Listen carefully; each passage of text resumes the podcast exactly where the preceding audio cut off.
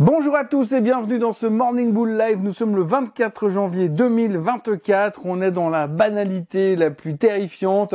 Le S&P 500, le Nasdaq font des nouveaux records tous les jours. On n'en parle même plus dans les journaux tellement c'est évident. Et oui, tout le monde sait que de toute façon le marché ne peut faire que monter.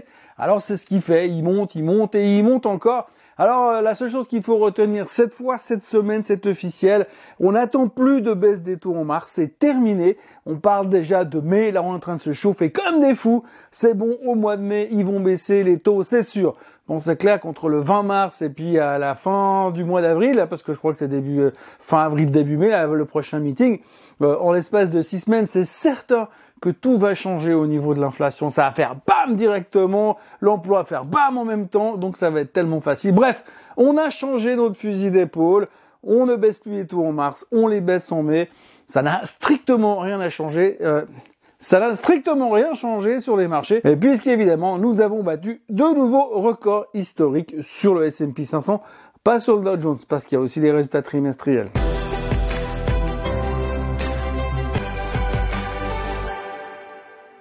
Le sujet du jour, c'est bien évidemment les chiffres du trimestre. Alors là, c'est parti. Hein. Jusque là, c'était mezzo mezzo, mais là, on est parti full power. Alors hier, on a eu droit à G, on a eu droit à 3M, on a eu droit à Lockheed Martin, on a eu droit à Netflix hier soir After Close, on a eu droit à Texas Instruments. J'en oublie bien sûr parce que si je me fais toute la liste, on en a pour des heures et des heures et vous allez quitter la vidéo après quelques minutes. Alors on va commencer par les quelques points les plus importants. La première chose qu'il faut retenir, c'est que durant cette saison des résultats, ce qui s'est passé sur le Q3 restera au Q3, mais on va surtout se concentrer sur ce qui va se passer plus tard. Oui, c'est-à-dire qu'en fonction des commentaires qui seront faits par les CEO, les CFO lors du conf call après la publication des chiffres, on se dira oui, j'investis dedans ou non, je vends tout parce que c'est de la daube. C'est un petit peu ce qui s'est passé hier. Exemple numéro 1, General Electric, meilleur chiffre que les attentes. Oui, mais on est quand même prudent pour la suite. Bam, General Electric se faisait taper dessus. Mais le plus frappant de tout, c'est 3M. 3M a publié des résultats qui étaient plutôt intéressants, plutôt constructifs, plutôt positifs. Des bons chiffres, meilleurs que les attentes. Mais attention, attention, parce qu'après la conférence, ils ont annoncé que pour eux, ça allait être compliqué le reste de l'année. Alors le reste de l'année sera compliqué, simplement pourquoi? Parce qu'ils voient que bah, finalement l'économie est en train gentiment de ralentir, que finalement bah, les gens vont moins consommer, et s'ils consomment moins, bah, ils vont moins acheter de post-it et de scotch, donc forcément ça va impacter les résultats de 3M. Je schématise un peu, j'exagère un peu, je caricature un peu, mais toujours est-il que la réalité elle est là, eh bien 3M va avoir des problèmes parce que l'économie ralentit.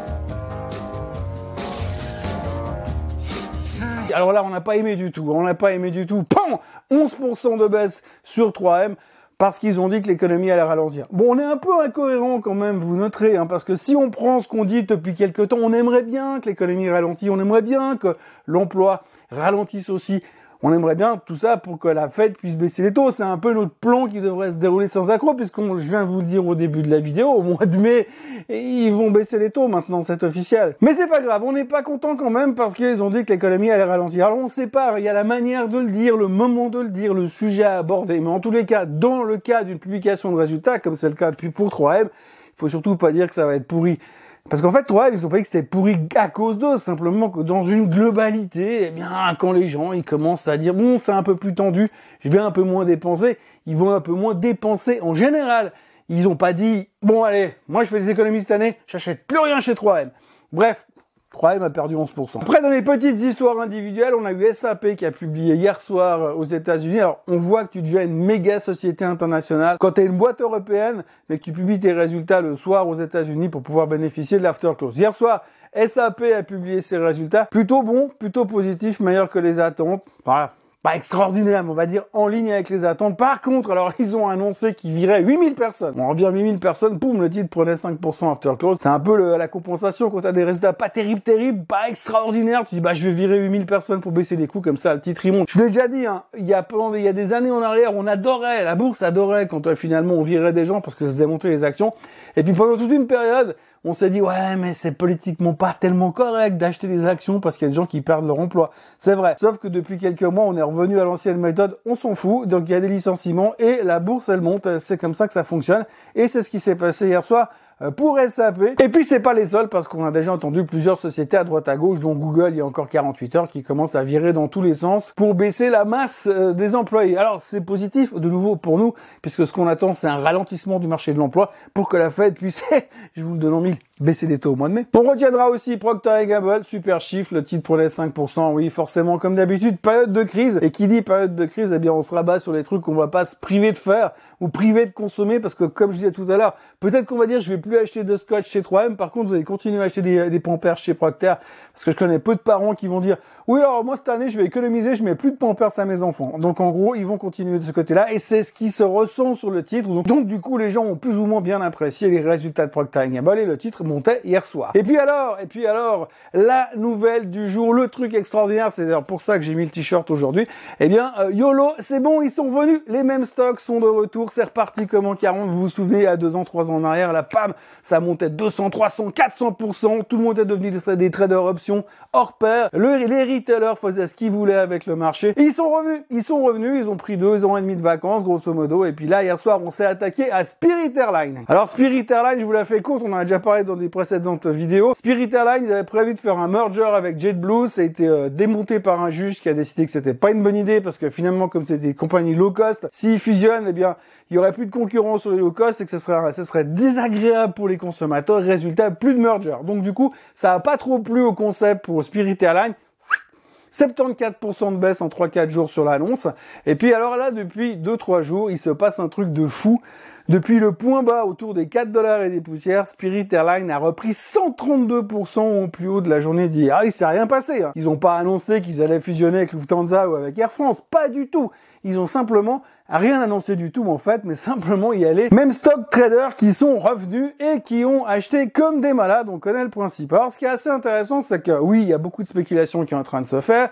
Je vais pas vous expliquer le concept des options qui sont en train de chauffer pour, pour massacrer les gars qui sont short sur le titre. Mais qu'il faudra surtout retenir, c'est que grosso modo, il y a 110 millions de titres euh, de euh, Spirit Airlines qui sont en circulation, ce qu'on appelle les outstanding stocks aux États-Unis, c'est-à-dire le nombre d'actions qui sont sur le marché et que tout en chacun peut acheter dans le marché. 110 millions de titres. Et puis grosso modo, le volume moyen sur Spirit Airlines, c'est autour de 5 millions d'actions traitées par jour. Et ben là, depuis deux jours, on est plutôt à 500 millions de titres traités par jour. Alors, 500 millions de titres, donc c'est 5 fois la capitalisation boursière du titre qui tourne en bourse et qui est échangé. C'est-à-dire que 5 fois par jour, si on veut schématiser, eh bien, la société change de main. Donc autant vous dire que ça spécule comme des malades dans tous les sens. Il y a beaucoup d'options, il y a beaucoup de spéculation. Ça finit jamais très très bien ce genre d'histoire. On l'a vu à l'époque des mêmes stops. Mais enfin bref, ils sont de retour victoire. Et puis alors hier soir, il y avait the publication importante de la journée, c'était Netflix, vous le savez tous.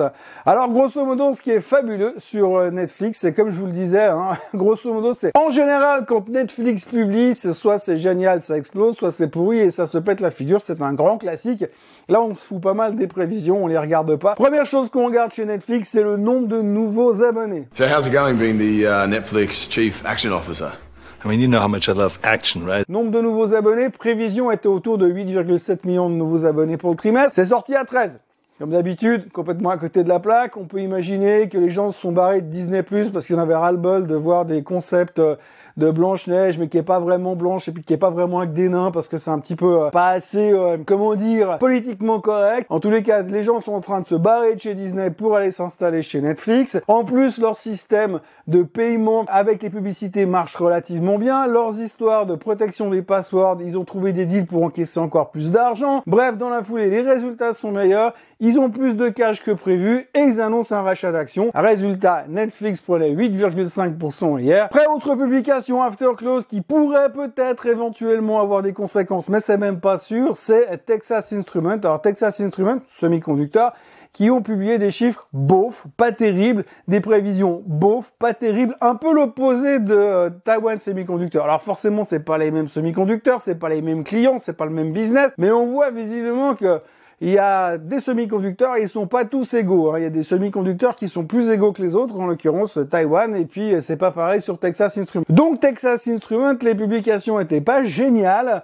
on n'est pas très très content. Le titre perdait 3,5, 4% hier soir after close. On espère que ça va pas se contagier à tout le secteur, mais a priori, il y a moins de liens avec Nvidia et l'intelligence artificielle qui, elle, bien sûr, continue à aller super bien voire super super bien. Et bref, donc en gros, si on fait le bilan de cette première grosse journée de résultats un petit peu plus sexy que les bancaires habituels, eh bien c'est pas mal du tout, euh, c'est plutôt encourageant. Après, c'est plutôt de nouveau une question d'interprétation et c'est là-dessus on va s'accrocher ces prochains temps. C'est que vont nous dire les managers, quelle est leur vision? Et si on s'accroche à ce que nous ont dit les managers des boîtes de consommation, ils sont plutôt prudents sur l'avenir, ça devrait moins rigoler ces prochains temps. D'ailleurs, puisque l'on parle de moins rigoler, il y a Bill Gross. Alors Bill Gross, c'est l'empereur des fonds obligataires qui a été la méga, méga, méga, méga star des fonds obligataires ces dernières années. Un peu moins en ce moment parce qu'il a fait deux, trois conneries, mais ça c'est un détail. Bill Gross a quand même parlé hier soir en disant qu'on avait rien vu encore et qu'il fallait quand même se méfier parce que la récession était à nos portes et que quand on prendrait conscience que la récession était à nos portes, ça allait faire tout bizarre sur les marchés actions. C'est pas complètement impossible. Donc là, on est en train de jouer avec le fait qu'on aimerait bien avoir une économie qui ralentit un petit peu, qui se calme pour que la Fed puisse baisser les taux, mais on n'aimerait pas non plus qu'elle baisse trop et qu'elle aille en récession. On l'a vu, rien que la déclaration de peur de ralentissement de l'économie chez 3M, ça a pas trop plu. Il y a encore un titre dont il faut que je vous parle, j'ai longuement hésité à en parler de ce titre parce que c'est une boîte d'armement. Alors généralement, quand on parle d'une boîte d'armement, on se fait tout de suite tirer dessus. C'est le cas de dire ou c'est pas ESG ou attention, c'est pas éco-responsable. Bref, en ce moment, malheureusement, force est de constater que les boîtes d'armement bah, sont quand même euh, bien débordées hein, entre l'Ukraine, Gaza et consorts, et puis euh, la Chine qui est en train de se chauffer avec Taïwan. On imagine qu'il va y avoir du business. Hier, il y avait Lockheed Martin qui publiait ses chiffres. Et sur les chiffres de Lockheed Martin qui étaient bons, euh, grosso modo, le titre a perdu 5%. C'est surtout dû au fait que le communiqué de presse était pas super euh, motivant non plus. Alors pas forcément à cause de l'économie, puisque eux, leur économie, elle est plutôt en... ça boum à fond. Le seul problème qu'ils ont exprimé hier, bah, c'est qu'ils ont quand même des problèmes au niveau des budgets, parce que leurs gros clients, c'est quand même des États, puis qu'aujourd'hui, on voit que les États, ils sont en train de serrer la ceinture. Les Américains, ils peuvent plus donner de fric à l'Ukraine. Euh, bah, l'Ukraine, ils cherchent de l'argent dans tous les sens. Visiblement, il y a que les Français qui arrivent à, à trouver du pognon pour filer aux Ukrainiens surtout aux Ukrainiens, plus que aux autres problèmes qu'ils ont en France. Et puis euh, à côté de ça, eh bien, on voit que bah, c'est un petit peu limité par rapport à ça. Et c'est ce qu'exprimait hier soir Lockheed Martin lors de la conférence de presse. On va bien, ils ont même abordé le sujet qui sont plus une boîte de techno qu'une boîte d'armement. Du coup, ça veut dire qu'on fait, on améliore l'image de marque et puis on monte un peu le niveau du pays. Et puis, bah, malgré tout ça, ça n'a pas trop plu parce qu'effectivement, ils ont exprimé le fait que bah, les États-Unis pouvaient pas vraiment augmenter le budget militaire aujourd'hui parce que même s'ils avaient un plafond de la dette illimité, ça serait pas super bien vu en plein milieu de la campagne électorale. Et puisqu'on parle de campagne électorale, Monsieur Trump a donc remporté les primaires républicaines dans l'état du New Hampshire en battant son ancienne euh, ambassadrice à l'ONU.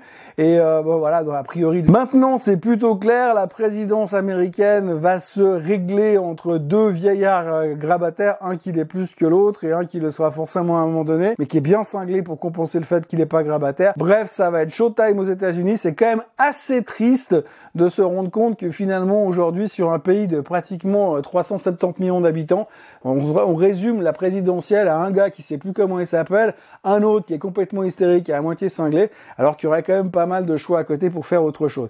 Et puis en plus, ils sont pas tout jeunes.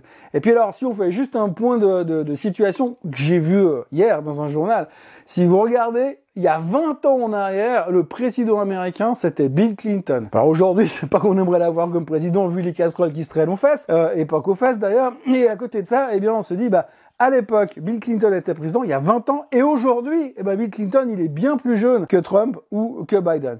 Bref, Pauvre Américain. Voilà, tout ça pour dire qu'aujourd'hui, eh bien, on est toujours plongé dans les résultats. Ce soir, on aura le premier Magnificent Seven qui va publier. Monsieur Musk lui-même, enfin, pas lui, Magnificent Seven, mais Tesla va publier ses résultats trimestriels. On verra ce que ça va donner. On est très inquiet par rapport aux perspectives des véhicules électriques aux États-Unis parce qu'apparemment il y a deux trois ralentissements quand même. Et puis à côté de ça, bon, Monsieur Musk devrait nous annoncer que les véhicules autonomes c'est pour bientôt.